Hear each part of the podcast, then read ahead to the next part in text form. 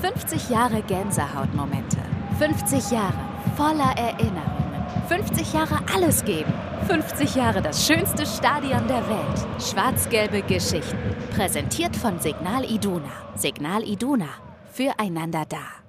Es ist mal wieder an der Zeit für eine neue schwarz-gelbe Geschichte rund um das schönste Stadion der Welt. 50 Jahre wird es bald alt und wir haben viel zu erzählen, Woche für Woche. Und auch an diesem Montag ist das mal wieder so. Und ich begrüße einen Gast, den ich persönlich auch kenne und schätze, Felix Meininghaus. Hallo. Danke, ich schätze dich auch. Es liegt auch auf meiner Seite. Schön hier zu sein. Das freut mich sehr zu hören und natürlich sprechen wir über eine ganz spezielle schwarz-gelbe Geschichte, die ich vor einiger Zeit mal von dir gelesen habe und die mir so in Erinnerung geblieben ist, dass ich gedacht habe, du musst auf jeden Fall auch hier mit dabei sein. Aber vielleicht kannst du dich zunächst mal ein bisschen vorstellen. Der ein oder andere aus dem BVB-Umfeld wird dich natürlich kennen, denn du hast auch einige Jahre über den BVB sehr intensiv berichtet und sogar ein paar Bücher über den BVB geschrieben. Das ist alles richtig. Also so bekannt bin ich nicht, weil ich hier immer mehr im Untergrund gearbeitet habe und nicht so an der Oberfläche. Das ist nicht so mein Ding. Aber ich bin Felix Meininghaus, 61 Jahre alt und ich bin als Schüler zum BVB gekommen, da den klassischen Weg als Fan auf die Süd ähm, mit 14, 15 zum ersten Mal im Dortmunder Stadion gewesen, das damals noch Westfalenstadion hieß und mich sofort verliebt in das Stadion, in die Farben, in die Stimmung. Ähm, das war schon großartig und hat mich seitdem nicht mehr losgelassen. Bin dann irgendwann auf die Pressetribüne rübergewechselt. Heute stehen meine Jungs auf der Süd und ähm, habe dann nicht mehr als Fan die Mannschaft unterstützt, sondern ähm, als Journalist die Mannschaft begleitet für verschiedene Tageszeitungen und andere Medien und ähm, habe so einen nicht unbeträchtlichen Teil meines Lebens, meines beruflichen und auch meines privaten Lebens im Dortmunder Stadion verbracht. Ja, es gibt schlechtere Orte, wo man als Journalist unterwegs sein kann. Ähm, ich würde sogar sagen, es gibt wenig schönere Orte, wenn überhaupt. Das ist schon ähm, einzigartig und es ist ein Privileg. Ja, das ist schön. Ja, das trifft es auf den Punkt. Also es ist wirklich sehr schön, wenn man die Gelegenheit hat. Und ich muss ganz ehrlich sagen, es, ich genieße es jedes Mal im Stadion zu sein, weil es was ganz Besonderes ist. Viele andere, die würden gerne diesen Beruf ausüben. Und wir beide hatten da bislang die Gelegenheit dazu. Du hast gesagt, du bist sehr jung schon in dieses Stadion gegangen und irgendwann bist du auf die Pressetribüne gewechselt. Wie ist das dann eigentlich, wenn man dann auf einmal auf der anderen Seite steht? Und man muss ja dann auch kritisch berichten über den Verein, der einem am Herzen liegt. Man muss das nicht, man darf das. Auch das ist ein Privileg. Äh, man sollte sich nicht davon abhalten lassen. Ja, das ist halt ein völlig anderer Blickwinkel. Als Fan darf man gnadenlos subjektiv sein, man darf schimpfen, man darf fluchen, äh, man darf den Schiedsrichter, man muss den Schiedsrichter verunglimpfen, das gehört dazu. ähm, das ist ganz klar. Das sollte man als Journalist natürlich unterbleiben lassen ähm, und das nicht tun. Also wie gesagt, ich war, glaube ich, mit 14 das erste Mal im Stadion, als Borussia wieder aufgestiegen war in die erste Liga und dieses wunderschöne Stadion da war, von dem ich nichts wusste. Ich komme aus Bonn, aus dem Rheinland. Der Bruder eines Freundes nahm mich mit. Das war ein Freitagabendspiel gegen Hertha BSC. Und ich habe dieses Spiel wie ein Video in meinem Kopf abgespeichert. Alle Farben, alles glitzerte, es war Flutlicht, es roch nach Zigarettenqualm und nach Bratfett und die Leute haben gegrölt, die Leute haben geflucht. Es war sauschön und ich dachte, da muss ich immer wieder hin. Das hast du natürlich als Journalist nicht mehr in diesem Maß. Du gibst halt auch ein bisschen was her. Du musst halt was opfern dafür. Ähm, ich habe das immer so formuliert, äh, wenn du dein Hobby zum Beruf machst, ist es kein Hobby mehr das ist ähm, etwas, was zu mir zurückkommt jetzt langsam, wo ich mich auf meinen Abschied vorbereite oder meine Besuche auch seltener werden. Also wenn ich Rentner bin, werde ich nicht mehr auf der Pressetribüne sein, sondern ähm, werde wieder auf der ähm, Tribüne sein und dann werde ich auch wieder auf den Schiedsrichter fluchen, so wie es sich gehört. Ja, das wollte ich nämlich gerade fragen. Wirst du dann wieder den Schiedsrichter verunglimpfen? Ne? Total, ja, das gehört dazu. Also Bier trinken und den Schiedsrichter beschimpfen ähm, ist klar. Und ich habe auch schon ein paar Mitstreiter, mit denen ich das gerne machen möchte. Ähm, die sind auch bereit dazu und ähm, keine schlechte Perspektive. Das hört sich sehr, sehr gut an. Du hast gerade was Tolles gesagt, dass du die, die Farben und die Gerüche und das ganze Spiel damals gegen Hertha BSC als Video sozusagen abgespeichert hast. Nimm uns mal ein bisschen mit in dieses Video. Ähm, ich weiß noch, dass Burkhard Segler ein Tor gemacht hat und ähm, ich glaube Geier hat das zweite gemacht. Die haben das 2-1 ähm, gewonnen. Und ich weiß, dass äh, zum Beispiel Boris Rupert ähm, mir mal erzählt hat, dass das sein aller, allererstes Spiel im Westfalenstadion war. Ähm, meins auch. Und ähm, es war epochal, weil es ähm, glücklicherweise ein Abendspiel war, also Flutlicht. Ähm, das fand ich ganz besonders. Der Rasen, die Trikots, ähm, es, ich habe das so vor Augen, als wenn alles geglänzt hat. Also äh, es war magisch. Ähm, nun ja, ich war 14 und ähm, leicht zu begeistern, ne? ähm, aber das hat ähm, nachhaltige, nachhaltige Wirkung bei mir hinterlassen und mich nie wieder losgelassen. Das ist ja auch das Entscheidende, weil eben hast du gesagt, da wollte ich wieder hin.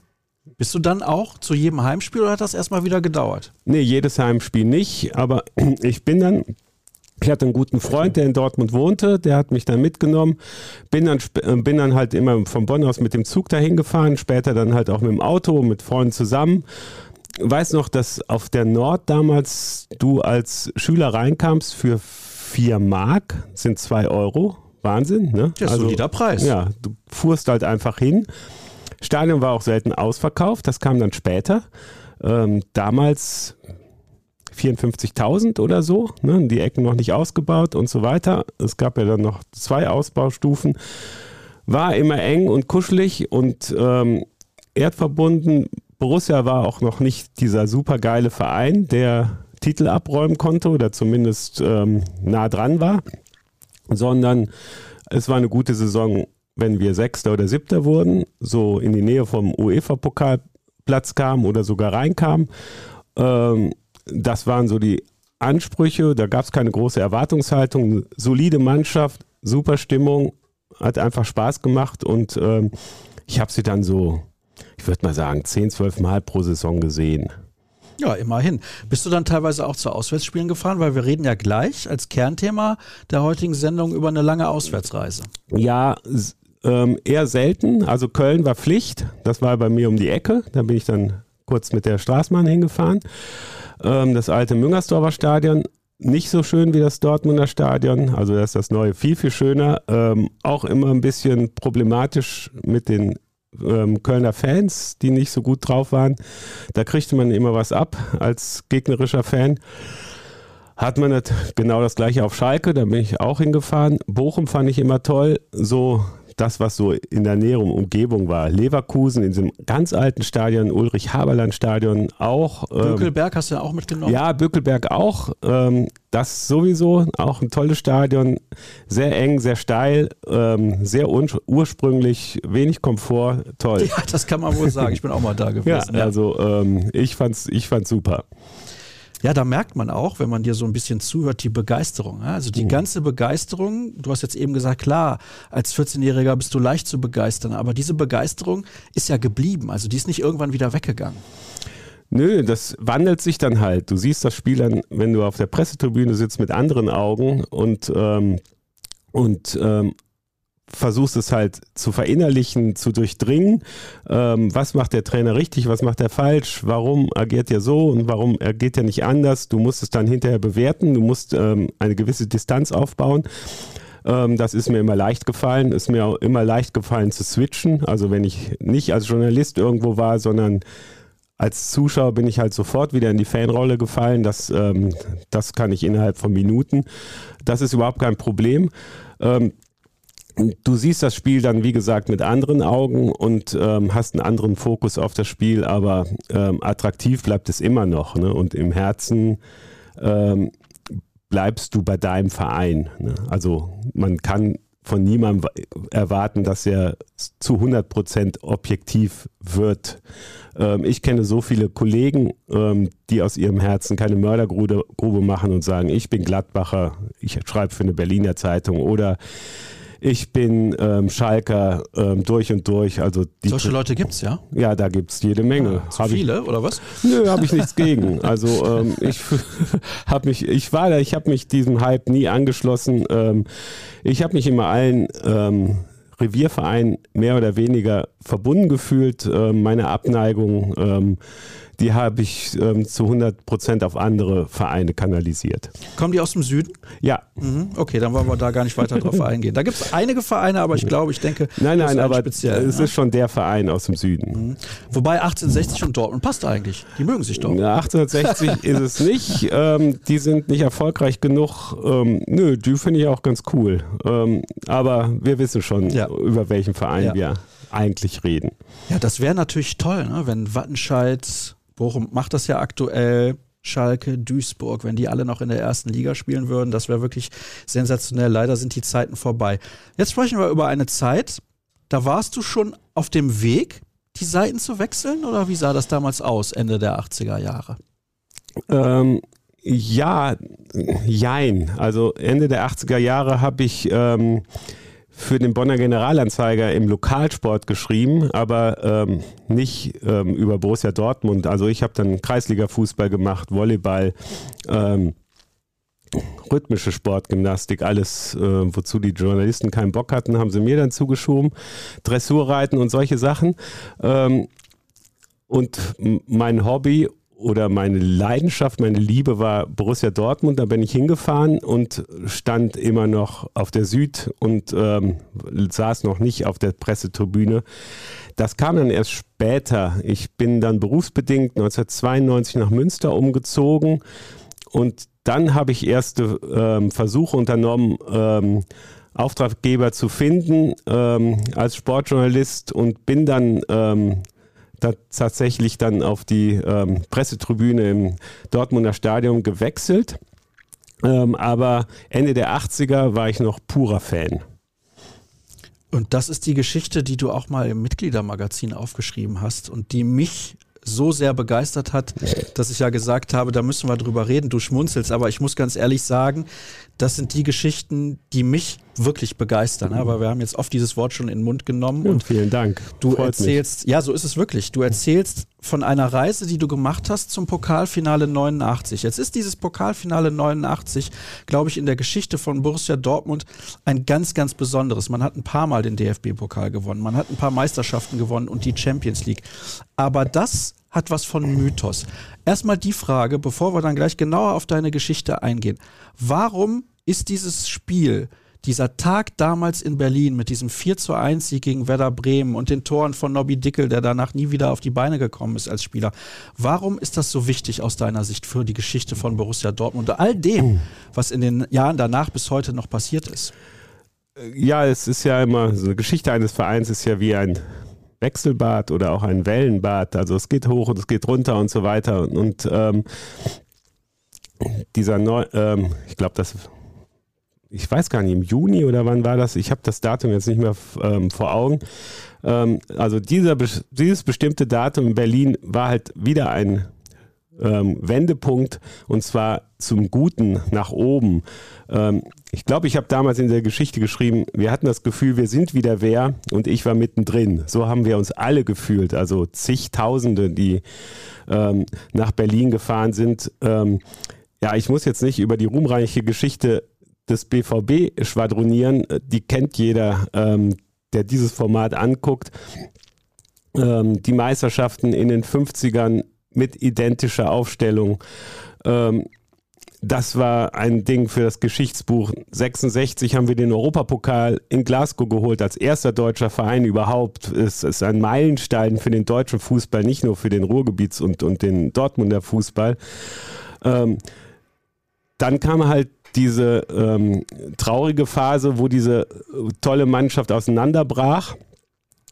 Das mündete in den Abstieg in der zweiten Liga. Unvorstellbar, wie sowas passieren konnte, aber es ist passiert. Borussia Dortmund spielte dann jahrelang in der zweiten Liga und kam dann wieder, stieg dann fast wieder ab. Relegationsspiele gegen Fortuna Köln am seidenen Faden, viel, viel Glück gehabt und ähm, Cobra Wegmann. Und um das zu verhindern, und dann ging es peu à peu wieder auf, auch in der, auf in der Tabelle. Ich erinnere mich, dass wir nach Frankfurt fuhren zum letzten ähm, Bundesligaspiel, 34. Spieltag und konnten ähm, ins internationale Geschäft zurückkehren. Und die Autobahn nach Frankfurt runter, von Köln ab, die war voller Schwarz-Gelber. Also ich weiß nicht, wie viele tausend Dortmunder nach Frankfurt gefahren sind. Hat auch geklappt. Wir haben gewonnen das Spiel. Wir waren wieder im internationalen Geschäft. Und dann zwei Jahre später kam halt das Pokalfinale. Ne? Und ähm, mit dem Halbfinalsieg gegen VfB Stuttgart ging halt der Run los und jeder wollte Karten haben. Und ähm, alle haben gespürt, da kann jetzt was Großes wieder entstehen und wir sind jetzt wieder in der Lage, Titel zu gewinnen. Und all das, was danach kommt, Meisterschaften unter Hitzfeld, 97 Champions League gewonnen, in München gegen Juve, unglaublich, Lars Ricken und so weiter und so weiter. Das wäre nicht möglich gewesen, wenn diese äh, Basis nicht da in Berlin gelegt worden wäre und das Selbstverständnis wieder zurückgekehrt wäre, wir sind Borussia Dortmund, wir sind ein großer Club und wir gehören zu den Top 5 in Deutschland oder hinterher sogar ähm, unter die Top 2. Ne? Also wenn ich dir so zuhöre, da will ich dich gar nicht unterbrechen, muss ich dir ganz ehrlich sagen, weil das ist wirklich. Für einen Monolog ja, bin ich nicht nein, hier. Nein, nein, nein, aber das ist wirklich fantastisch. Und du hast es gesagt und wir haben in diesem Format auch schon über das Halbfinale gegen den VfB Stuttgart damals gesprochen ja. und wie das dann danach losging. Und du hast ja auch gesagt, der Run auf die Karten, das war wahrscheinlich gar nicht, ja, das war mit heute nicht zu vergleichen. Das ist eine ganz andere Situation, aber für damalige Verhältnisse wahrscheinlich wollte gefühlt jeder Borusse ins Stadion nach Berlin. Du hast das geschafft und darüber sprechen wir heute, wie das zustande gekommen ist mhm. und wie diese Reise auch war, die sehr speziell war, damals noch durch ein anderes Land. Das müssen wir ja auch noch dazu erzählen. Das und, ist, macht es besonders ja, speziell, ja. Ja, eben. Mhm. Und das war auch das, was die Geschichte so für mich ausgemacht hat, diese schwarz-gelbe Geschichte. Also erzähl zunächst mal, wie bist du denn an Karten gekommen? Ja, in Dortmund ähm, habe ich es gar nicht versucht. Erstens mal war ich nicht vor Ort, ähm, konnte nirgendwo hinlaufen, weil ich halt, wie gesagt, in Bonn war. Ähm, hatte einen guten Freund, ähm, der nach dem Abi nach Berlin gegangen ist, um da zu studieren. Und den habe ich losgeschickt. Habe gesagt, besorg Karten. Und dann hat er Karten besorgt und hat auch äh, tatsächlich welche bekommen. Weiß gar nicht wo. Geschäftsstelle Hertha oder ähm, ich weiß es nicht mehr. Auf alle Fälle hat er mich angerufen und hat gesagt, ja, ich habe Karten. Ich gehe mit dir zusammen dahin. Der war auch Borusse, ähm, leider von der anderen, vom Niederrhein. War ja, aber, kann passieren. Ja, naja, äh, gibt schlimmere Makel im Leben, finde ich. Wie gesagt, äh, der Feind sitzt im Süden. Aber das hatten wir ja schon. Aber der, der Mickey hat dann gesagt, ähm, ich gehe mit dir zusammen dahin, habe ich Bock drauf, Olympiastadion, volles Haus, Werder, guter Gegner, ähm, Dortmund habe ich auch Sympathien für, machen wir. Und dann habe ich gesagt, okay, ich komme und ähm, habe dann meine Reise organisiert und bin dann tatsächlich als Student über die Mitfahrzentrale habe ich mich da eingebucht und dann ähm, geguckt, was ich machen kann und hatte dann Leute, die mich nach Berlin gebracht haben. Das war dann eine sehr preiswerte Lösung. Das Geld war knapp. Und ähm, habe mich dann bei einer alten Schulfreundin eingebucht, die wohnte in Kreuzberg und alles war gerichtet und ich habe mich dann auf den Weg nach Berlin gemacht. Der Weg, habe ich ja eben gesagt, führte durch ein anderes Land. Und das war relativ speziell. Jetzt kannst du wieder deinen Monolog starten. Ja. ja, es war witzig. Also ich war ausstaffiert mit schwarz-gelben Ringelshirt, wie Biene Maya sah ich aus. Es gab ja damals noch nicht diese ähm, voll durchkommerzialisierte Merchandising-Schiene, sondern jeder guckte, was er irgendwie in den richtigen Farben gekriegt hat und, und ähm, hat sich das dann angezogen bzw. umgehängt. Ich hatte eine schwarz-gelbe Kappe ähm, aus dünnem Stoff, ähm, die war schon relativ mitgenommen, einen schwarz-gelben Schal und eine Plastiktüte voller Bier. Mehr hatte ich nicht dabei. Und ähm, meine Mitfahrer, das war wirklich spannend. Ähm, das war ein Krankenpfleger und seine Freundin, die war Krankenschwester. Die haben Wochenende in Berlin verbracht, die haben irgendwelche Freunde besucht. Und ähm, der Typ ist gefahren, war total interessiert an meinen Geschichten, war irgendwie fußballaffin, aber kein richtiger Fan und sagte, ich soll mal erzählen, was denn so toll ist im Dortmunder Stadion und äh, Borusse zu sein und an dieser Mannschaft und am Gegner und Berlin und Olympiastadion und ich habe natürlich gebrabbelt und gebrabbelt. Die Frau war voll genervt. Die guckte immer angestrengt nach rechts aus dem Fenster raus und, und guckte sich den Bordstein an oder, oder die Wälder oder die Leitplanke, irgendwas wird sie sich angeguckt haben. Hatte keinen Bock mit mir zu reden. Ich war für die ein Fußballproll. Ne? Mir war es egal. Ich habe ein Fahrbier genommen und noch ein Fahrbier und war gut dabei und alles wunderbar. Und kurz vor Helmstedt, da kam ich auf einmal in Wallung ne? und sagte, ähm, jetzt will ich aber auch mal was sagen. Ne? Also du hältst dich zurück, ne? du hältst hier zwei Monologe, aber wenn wir da über die Grenze kommen, ne, und da kommen die Fopos an und, und ne, also und mit ihren Maschinengewehren und so weiter. Ähm, ich will hier nicht auseinandergepflückt werden. Ich will hier keinen Stress haben. Ich will, ich habe Schiss vor denen und mir ist das nicht geheuer. Klappe halten. Wir kamen an die Grenze. Was passiert? Die werden halt gefragt, was ist ihr Grund, Grund für den Besuch der Hauptstadt der DDR? Und er sagte, ich will Freunde besuchen. Sie sagte, ich will Freunde besuchen. Da guckt er mich an in meiner Montur und große Fresse, wie immer, habe ich gesagt. Ja, und ich, ich will in die Oper. Ne? Und dann guckt er mich, keine Ahnung, gefühlt eine halbe Minute von oben bis unten, von unten bis oben, mustert er mich und ich sage, scheiße, Meininghaus, jetzt hast du es verkackt. Ne? Auf einmal fängt er an zu grinsen und sagt, ja, dann wünsche ich viel Spaß in der Oper. Wartet noch, fünf Sekunden, sagt, ich hoffe, ihr gewinnt. Und dann sind wir weitergefahren und ich so, pff, ich mich zusammengesucht, durchgeatmet und dann war was los im Auto. Dann habe ich einen Einlauf gekriegt. Ich kann es mir richtig vorstellen, dass die Kollegin, die eigentlich kein Wort mit dir wechseln wollte, darüber nicht gerade begeistert war. Ja, ja, die war total begeistert und hat dann, also nachdem sie ähm, ihr ihre Tirade losgeworden war, hat sie auch bis Berlin nichts mehr gesagt. Wir haben uns dann ver verabredet am nächsten Nachmittag irgendwo in Kreuzberg.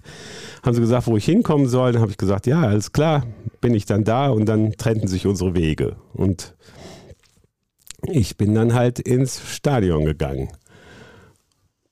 Aber daran kannst du dich noch erinnern nach den ganzen Fahrbier. Ach ja, so viele Fahrbier waren das nicht. Das war alles ähm, sehr moderat. Auf alle Fälle. Ich habe den Mickey getroffen, wir sind ins Stadion gegangen, haben vorher natürlich auch noch ein paar Bier getrunken. Alles war sehr friedlich, wunderbar und du kommst halt in dieses Stadion rein. Altehrwürdige Olympiastadion, riesige Schüssel und du siehst eigentlich zu 80 Prozent schwarz-gelb. Ne? Also Wahnsinn. Ne? Also es war irre. Ne? Ich weiß nicht, wie die Leute es geschafft haben, sich die Karten zu besorgen, aber ich weiß es nicht. Ob es 40.000, 50.000 waren. Ähm, es war irre. Ne? Es waren auch viele Bremer da, ne? aber das war schon ähm, ähm, sehr, sehr beeindruckend. Ne? Ja, über das Spiel müssen wir nicht viel sagen. Ne? Ja, die Ähm, Geschichte kennen wir, aber das ist, erkläre mir bitte, hast du hinterher eine von diesen Plastikbananen bekommen und wieder mit nach Hause genommen? Nee, die, die flogen an mir vorbei die ganze Zeit. Ich fand das irre. Ähm, ich war, wir waren auch ein bisschen außerhalb vom Fanblock, muss ich sagen. Also da war ähm, nicht so viel los. Ich hatte dann so eine Einmalkamera dabei von Minolta oder Aqua oder keine Ahnung was. Aus, die war in Pappe eingeschweißt. Ich weiß nicht, ob du das noch kennst. absolut. Ja. Muss man immer so weiterdrehen, hatte mir meine Schwester geschenkt und ich sollte Fotos machen. Ich habe dann auch Fotos gemacht, die sind auch in diesem Bericht da im, im Borussia-Magazin teilweise erschienen.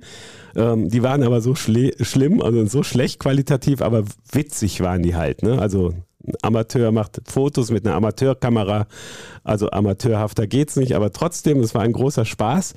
Und ähm, ich erinnere mich noch, als wir das Spiel gewonnen hatten, habe ich gesagt, ich muss jetzt dahin, wo der Pokal übergeben wird. Und der wurde dann ni- nicht so wie heute mit großem Bohai und, und Goldregen und so weiter auf dem Spielfeld übergeben, sondern da oben auf der Ehrentribüne. Ne? Da war halt so in diesem riesen Prunk-Nazi-Bau, war da halt so eine riesen Empore auch und da habe ich da gesehen, stand dieser Pott.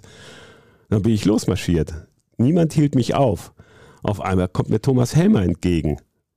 Der hatte irgendjemanden gesehen, den er kannte. Da habe ich den erstmal in einen Arm genommen, habe den gedrückt und so, habe gesagt, Junge, gut gemacht und so. Ne? Und dann bin ich da, da oben hingestiefelt und stand da daneben, als der Pokal übergeben wurde.